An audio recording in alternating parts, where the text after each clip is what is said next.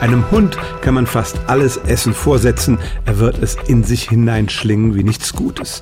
Katzen dagegen nehmen längst nicht alles an, was man ihnen in ihr Schälchen tut, und viele Katzenbesitzer haben wirklich Probleme, ihr Tier zum Fressen zu bekommen.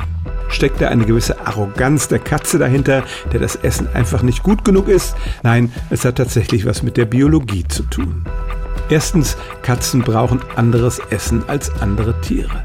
Weil sie Fleischfresser sind, muss ihre Nahrung etwa dreimal so viel Protein enthalten wie Fett und Kohlenhydrate. Eine ganz andere Zusammensetzung als beim Menschen, aber auch als beim Hund.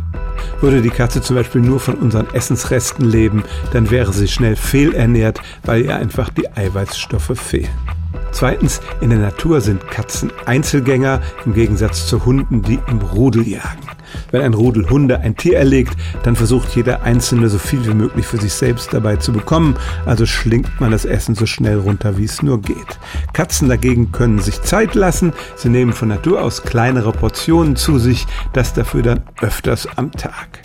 Und zusammenfassend kann man sagen, nein, die Katze ist nicht arrogant, wenn sie wählerisch beim Essen ist. Sie muss tatsächlich auf die richtige Zusammensetzung des Futters achten, um gesund zu bleiben.